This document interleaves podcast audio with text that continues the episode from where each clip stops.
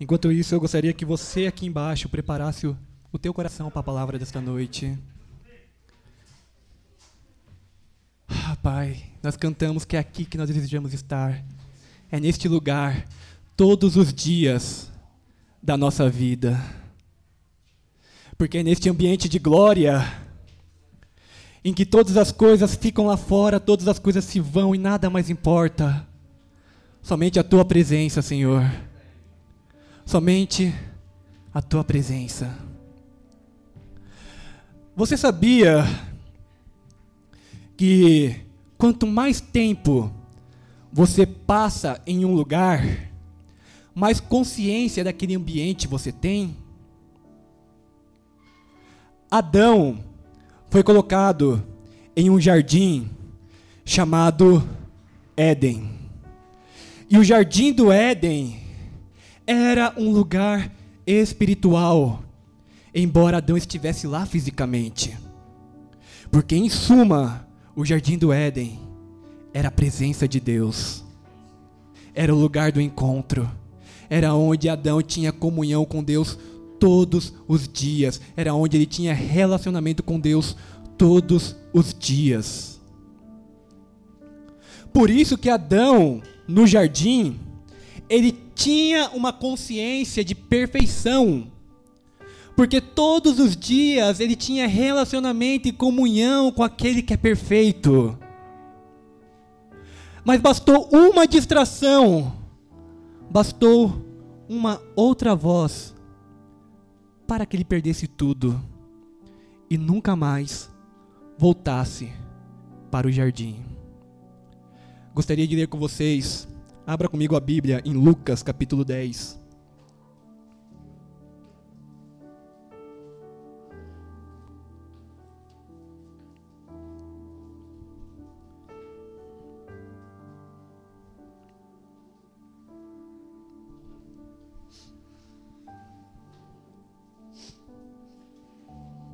Lucas capítulo 10, verso 38, acompanha comigo a leitura.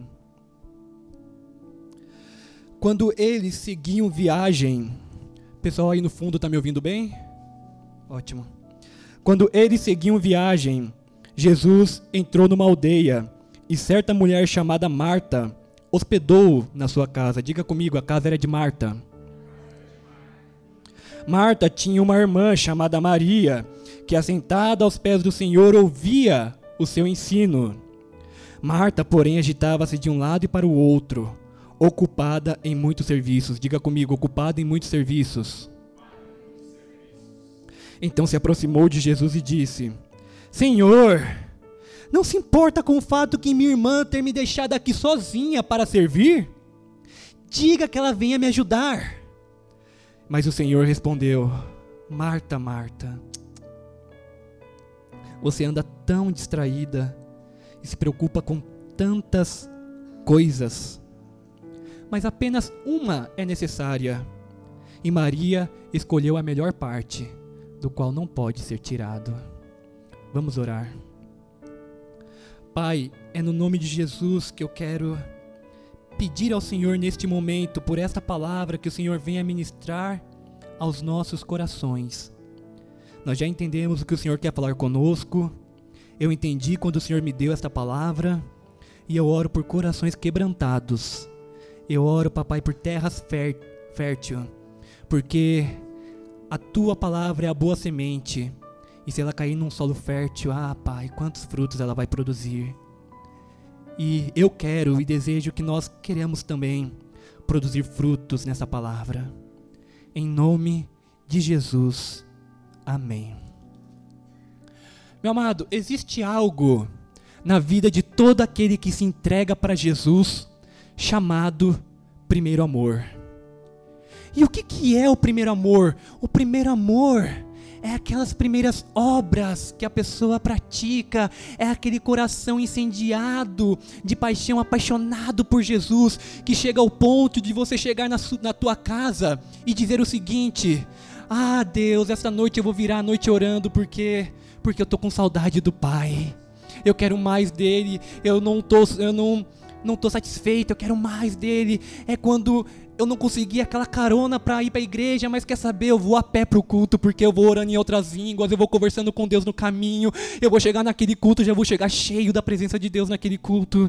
É quando eu sei que aquela obra do Senhor está sendo realizada ali em tal lugar, e eu quero fazer aquela obra, eu quero fazer não porque eu quero trabalhar para Deus, mas porque eu quero, eu quero estar com Ele, e se eu sei que Ele está ali, eu quero estar, eu quero estar ali também. É este coração apaixonado é este coração que arde, que incendeia, que queima de amor por Ele. Só que nós temos um inimigo que vai usar de artimanhas para nos roubar esta melhor parte, para nos roubar o primeiro amor. Como eu disse, quando você passa muito tempo em um lugar, mais consciência daquele ambiente você tem. Ei, Quanto mais tempo eu passo com Deus, mais apaixonado por Ele eu fico. Quanto mais tempo eu passo com Jesus, mais apaixonado por Ele e mais apaixonado pelas coisas dele eu me torno. Só que nós vivemos numa realidade hoje, hoje em dia que as coisas é tudo tão rápido. Como que eu posso dizer? As coisas acontecem de maneira tão rápidas. É muita correria, é muitas coisas, tarefas para nos preocuparmos, é tantas coisas acontecendo ao mesmo tempo que é muito fácil sair deste ritmo de priorizar a minha comunhão com Deus, o meu TSD, que é meu tempo sozinho com Deus, e entrar no ritmo de Marta e acabar perdendo a melhor parte do qual não podia ser tirado. O significado da palavra distração é estado de quem está alheio, atenção dividida entre vários assuntos ou ações. Você sabia que você pode estar sendo distraído mesmo estando dentro da igreja? É verdade. Nós vemos aqui em Lucas, no versículo 38. Vamos lá, a casa era a casa de quem? Marta. Vamos lá. Quando você é dono de uma casa, a maneira como você prepara a casa para os que são de dentro não é da mesma forma quando você prepara a casa para receber alguém de fora. Não é assim? Vamos lá, cadê os donos de casa, donas de casa? Não é dessa forma? Por quê? Porque quando você quer receber alguém de fora, você dá um trato melhor na casa. Você organiza, você limpa, você deixa ela mais cheirosinha, você deixa ela mais bonitinha, você prepara uma boa comida, porque você quer receber bem aquela pessoa, você quer receber bem aquele visitante. E uma coisa que nós muitas vezes não nos atentamos nesse texto é que Jesus raramente, sempre, ele estava com seus discípulos, ele viajava com seus discípulos. E aqui ele estava com seus discípulos. Verso 38 diz: quando eles seguiam viagem, aqui está falando de Jesus e seus discípulos.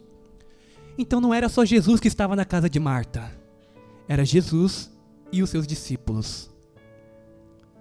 E eu não sei você, eu nunca vi um pescador comendo, mas na minha imaginação aqueles caras deveriam comer um, aqueles pratão assim, sabe? Eu acho que na tigela. Deveria comer na tigela mesmo. Os cara deveria comer aqueles pratão de pedreiro, né? Como a gente fala. Na minha imaginação eu penso assim. Os caras deveriam ser boca nervosa. Então percebe que não era só um prato ali. Tinha mais pratos. Não era só um pé sujo ali. Tinha mais pés. Tinha mais coisas ali era Jesus e uma comitiva toda. Então era normal para que Marta estivesse agitada, preocupada em preparar todo aquele ambiente para receber as pessoas bem. Era lícito isso. Eu não sei qual que era o comportamento de Marta ou a atitude dela diante daquilo, mas uma vez, numa conferência que a gente teve, eu tive a oportunidade de receber 40 jovens em casa para almoçar. E meu, eu queria estar tá lá jogando bilhar com o pessoal, mas cara, eu tinha que estar tá lá agitado de um lado para o outro, preparando as coisas, organizando ali alguma coisa, atendendo algum pedido. Eu tinha que estar tá lá ajudando naquele caldeirão de estrogonofe, eu tinha que eu tinha que estar tá lá fazendo essas coisas. Então era lícito que Marta estivesse agitada para preparar as coisas ali para eles. Mas quando é que o lícito se torna peso? O lícito se torna peso quando era tempo de eu estar sentado para ouvir algo importante que eu não vou ouvir em nenhum outro lugar. O lícito se torna peso quando era tempo de eu estar fazendo algo que eu não vou ter a oportunidade de fazer aquilo em outro tempo. O lícito se torna peso quando era tempo de eu estar com Ele, de eu estar tendo meu relacionamento, a minha comunhão com Ele. É quando você está assistindo a sua série e de repente Deus fala: Ei hey, filho, vamos parar um pouquinho, agora é hora de orar. É quando eu estou andando com uma pessoa e Deus começa a ministrar e falar: Olha, a influência dessa pessoa não vai fazer bem para você. É quando eu estou trabalhando tanto, dia e noite, dia e noite, que isso está. Eu estou até deixando de congregar por causa disso. Eu não estou conseguindo priorizar o meu tempo sozinho com Deus, a minha comunhão com Deus no meu dia a dia. É tudo aquilo que vai me afastando do Senhor, que vai me afastando de Deus. E meu amado, para um novo convertido, é comum ele ser tentado em coisas ilícitas. Mas para um crente que ama a Deus e que conhece a palavra, o diabo não vai tentar com aquilo que é, com aquilo que é ilícito, porque está na cara. Ele vai tentar com aquilo que é legítimo, com aquilo que é permitido.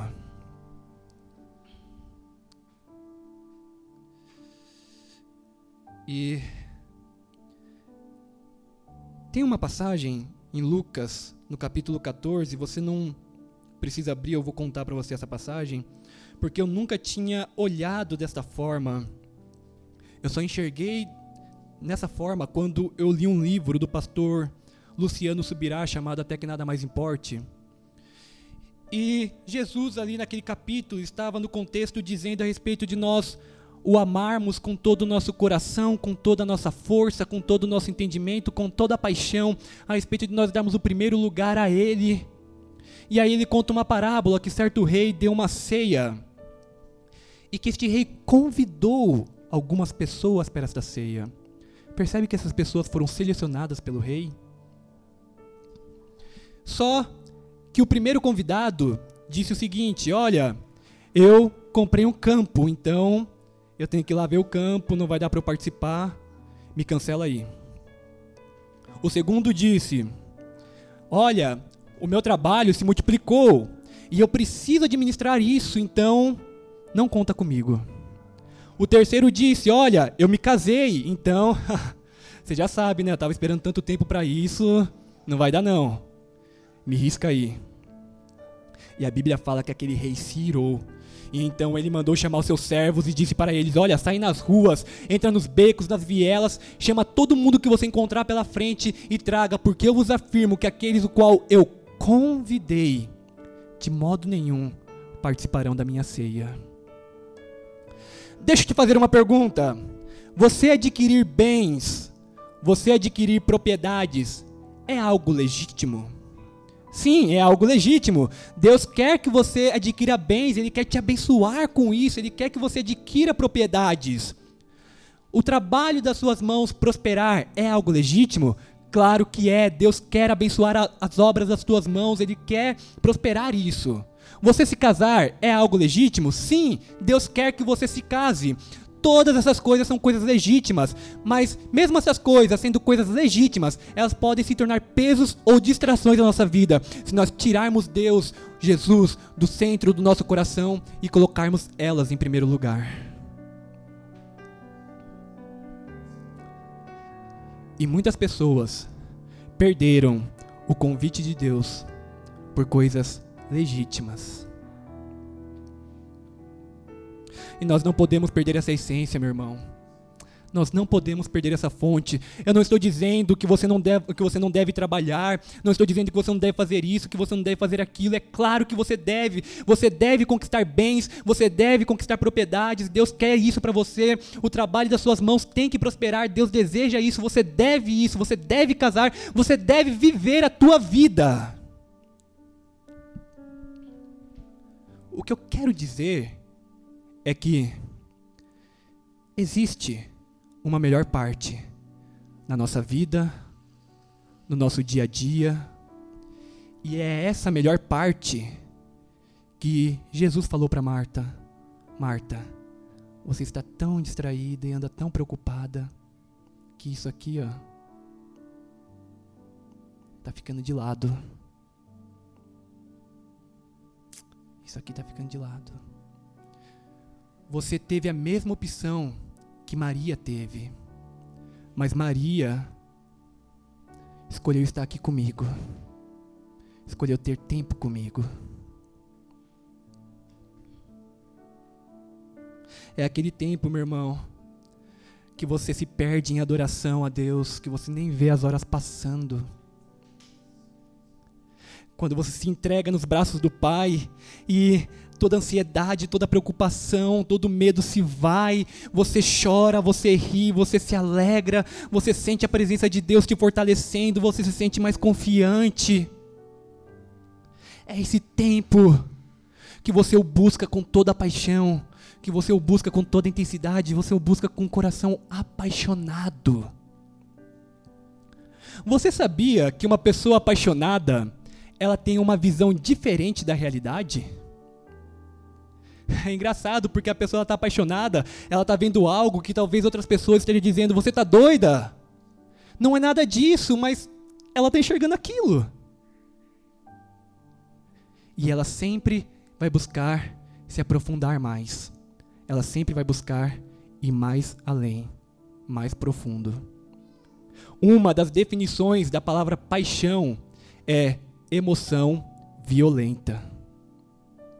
É esse tipo de paixão, é esta emoção que Deus espera de nós, que nós tenhamos com Ele, que não importa, essas coisas não possam importar, que tenha um tempo, esse tempo é o tempo que eu vou buscar com toda intensidade, que eu vou buscar com todo o coração, com todo o meu amor, com toda paixão, um coração incendiado nesse tempo. Em 2019, eu tive a oportunidade de participar de um acampamento missionário chamado Scanf. E que tempo gostoso, que tempo gostoso que foi naquele lugar. Porque era todos os dias à noite, tinha tenda de oração, de manhã o devocional, e era todos esses dias de busca intensa no Senhor, longe de internet, de cidade, longe dessas coisas. E eu ouvi uma frase de um missionário lá que me marcou muito. Foi a frase que mais me marcou naquele tempo. E que ele disse o seguinte: que para a igreja perseguida, todo culto é seu último culto. Você consegue discernir o peso dessa frase? Se hoje fosse o nosso último culto, nosso último momento para adorar ao Senhor, como que nós faríamos? Como que nós buscaríamos? E eu pude ver na prática isso quando eu fui para missões. Eu estava na Turquia e eu tive a oportunidade de visitar uma igreja perseguida lá. E meu amado, eu nunca vou esquecer do que eu vi lá naquele lugar. A maneira como eles adoravam. Estava lá o rapazinho mexendo no slide, trocando as músicas, olhando para as câmeras na rua, mas a, eles adoravam de uma forma tão intensa, eles adoravam de uma forma tão apaixonada, que eles não estavam se preocupando se alguém fosse invadir aquele lugar. Eles só queriam o rei. Eles só queriam buscar o Senhor.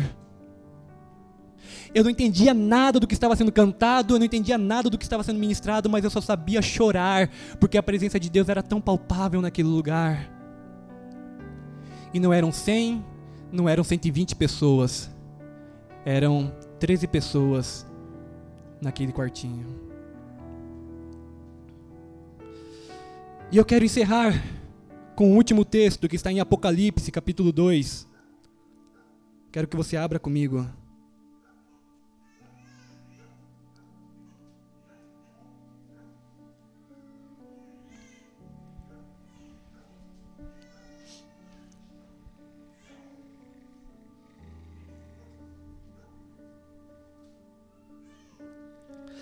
Capítulo 2, verso 1, diz o seguinte: Ao anjo da igreja em Éfeso, escreva: Estas coisas diz aquele que conserva na mão direita sete estrelas e que anda no meio dos sete candelabros de ouro. Conheço as obras que você realiza, diga comigo, ele conhecia aquelas obras. Tanto o seu esforço como a sua perseverança. Sei que você não pode suportar os maus e que põe a prova os que se declaram apóstolos e não são e descobriu que são mentirosos. Você tem perseverança e suportou provas por causa do meu nome sem esmorecer. Diga comigo, eles não esmoreciam. Tenho, porém, contra você o seguinte: você abandonou o seu primeiro amor. Lembre-se, pois, de onde você caiu. Arrependa-te e volte a praticar as primeiras obras.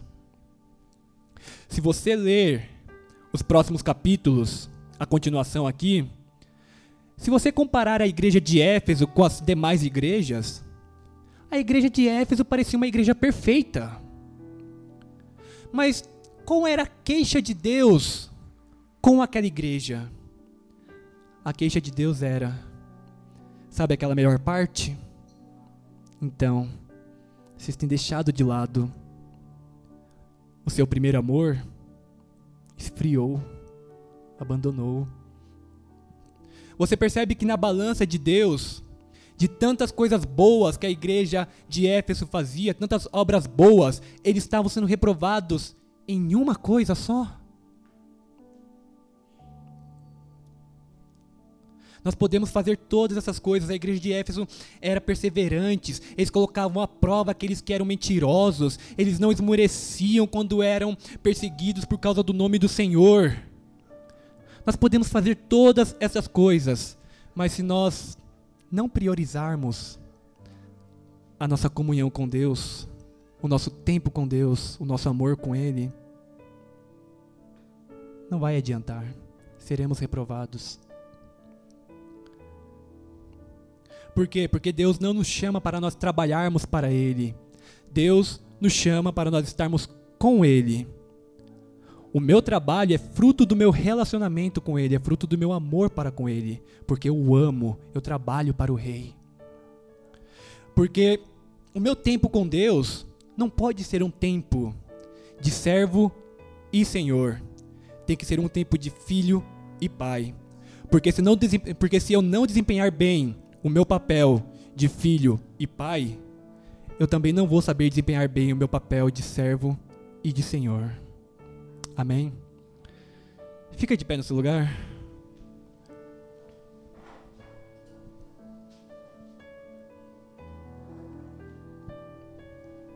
Então, nós vemos que existe essa paixão, existe esse primeiro amor, do qual não pode apagar em nossos corações, não pode esfriar. Nós não podemos perder esta melhor parte. E isso está associado. Como que eu sei se eu estou perdendo ou não? É só nós vermos as primeiras obras. É só nós vermos se ainda queima essa paixão, se ainda queima em nosso coração esse amor. E aí nós podemos então ver aonde foi que eu falhei me arrepender e voltar, renovar, renovar esse primeiro amor. Sabe? Como que eu amo a Deus? Como que eu sei se eu amo a Deus? Como que eu posso medir? Como que eu posso mensurar isso?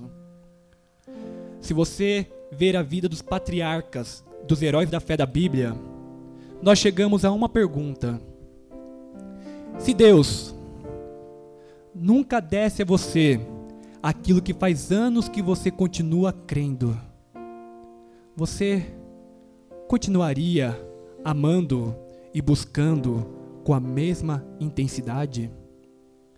Se Deus nunca suprisse as suas promessas na tua vida, você continuaria amando e buscando? Tudo que ele nos pede é: Filho meu, dá-me o teu coração. dá-me o teu coração. Se eu perguntar aqui quem gostaria de ter mais de Deus, eu sei que todo mundo levantaria a mão, eu levantaria, porque eu quero mais de Deus. E isto é possível. A Bíblia diz em Salmos 25, no versículo 13, que a intimidade do Senhor é para aqueles que o buscam. A intimidade do Senhor não é para todo mundo, é para aqueles que o buscam. Ele só precisa de um coração incendiado nessa busca, um coração apaixonado, e ele se fará íntimo. Feche seus olhos.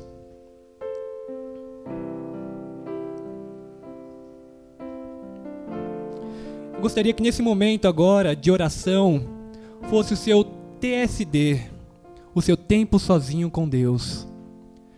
Eu gostaria que você começasse a avaliar e trazer à memória quais foram os melhores dias da sua vida com o Senhor. Quais foram as melhores experiências que você teve com Deus? Talvez você vai se lembrar, eu lembro daqui, talvez você vai se lembrar de uma cura, talvez você vai se lembrar de um milagre que ele fez na tua vida. Talvez você vai se lembrar daquele tempo que você gastava na presença do Senhor, que você se perdia na presença dele com todo amor, com toda paixão, que você se sentia amado, cuidado. Talvez você vai se lembrar daquele dia que ele enxugou dos seus olhos todas as lágrimas. Talvez você vai se lembrar de quando ele cumpriu uma promessa na tua vida. Talvez você vai se lembrar quando ele foi para missões. Comece a trazer à memória quais foram os melhores dias, as melhores experiências que você teve com Deus. O em 1 Samuel, em 2 Samuel, no capítulo 23, verso 15, por um momento Davi ele para e é como se a alma dele suspirasse e dissesse: Ah, que saudade de beber das águas da fonte que está em Belém. Naquela altura, Davi já havia se tornado rei, já havia matado o gigante, já havia derrotado o urso, o leão, já havia cometido adultério, já havia cometido assassinato.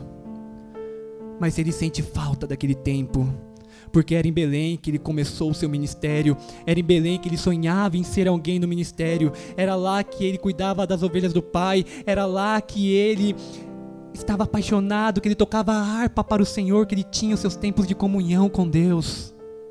Nós não precisamos esperar chegar na nossa velhice para olharmos e, e, dizer, e dizer: que saudade daquele tempo. Nós podemos renovar hoje, agora, este primeiro amor em nossos corações. Peça isso ao Senhor, renova em mim, Senhor.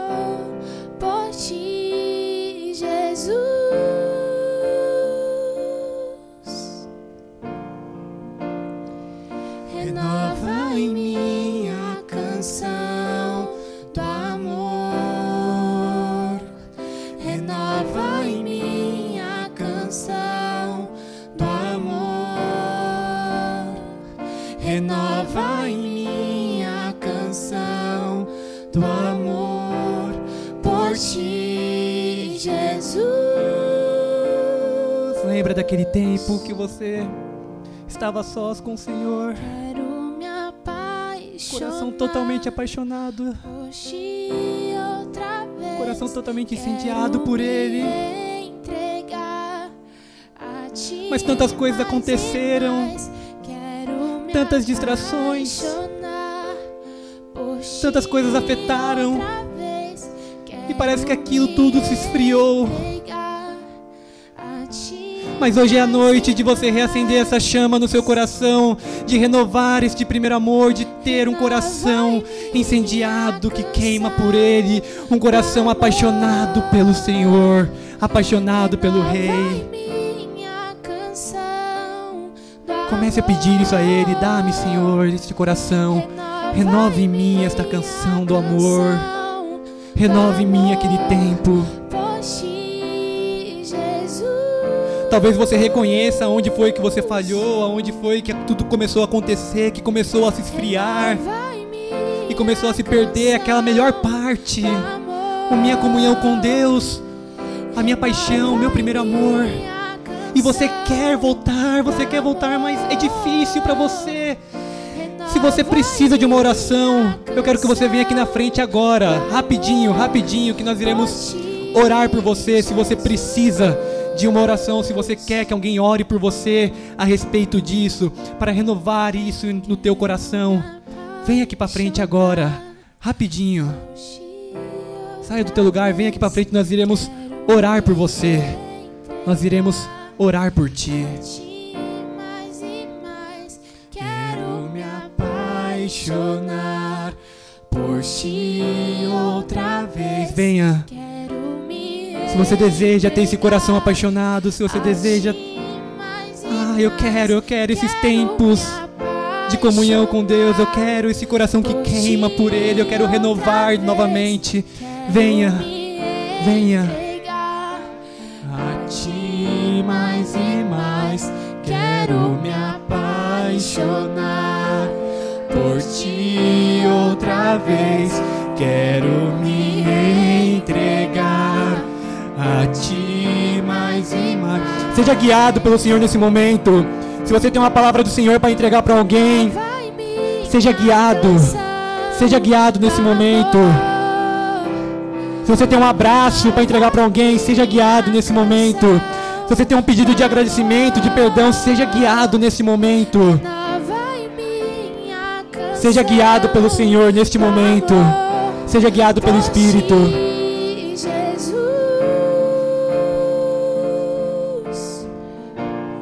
Seja guiado pelo Espírito Santo.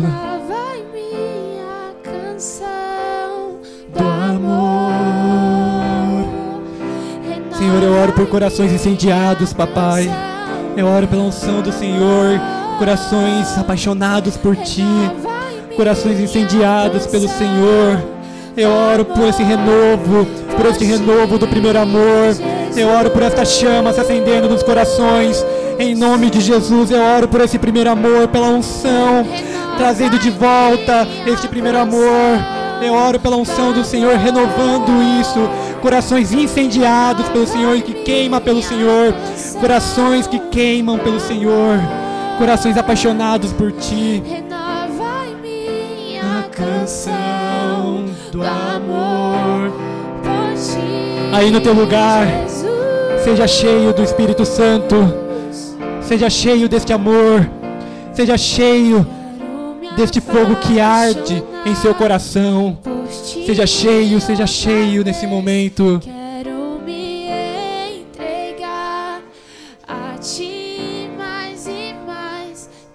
A intimidade do Senhor É para aqueles que o buscam. Eu declaro um tempo de busca. E que você será tão íntimo com o Senhor. Que você será tão íntimo com o Senhor. Que você vai senti-lo, que você vai ouvi-lo de maneira tão clara. Que o amor dele vai te envolver e te abraçar. E você vai sentir confiante, protegido pelo Pai. Eu declaro esse tempo na tua vida. Nova em minha canção do amor. Eu declaro olhos abertos. Eu declaro olhos abertos.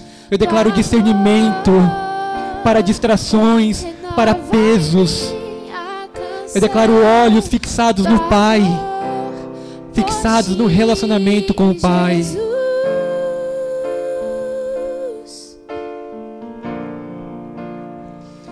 Renova em minha canção do amor. Seja guiado, meu irmão. Se você tem uma palavra, um abraço do Senhor para alguém, seja guiado nesse momento pelo Espírito Santo, porque Ele está aqui, Ele está aqui renovando. É tempo de renovo, é tempo de renovo. Ele está renovando uma nova unção, um novo óleo. Ele está renovando corações contritos, corações quebrantados. Ele está renovando, Ele está trazendo vestes de louvores a esses corações. Ele está trazendo um óleo de alegria. Ele está trazendo óleo de alegria sobre pessoas aqui neste momento. Não mais vestes de prantos, não mais vestes de tristezas, mas óleo de alegria, mais um coração incendiado, um coração ardente pelo Senhor, vestes de louvores. Ele está trazendo para pessoas aqui neste momento. Ele está trazendo para pessoas aqui neste lugar. Receba e seja cheio disso em nome de Jesus. No teu lugar aí receba, seja cheio. Quero me entregar a ti mais e mais. Quero me apaixonar por ti outra vez. Quero me entregar a ti mais e mais.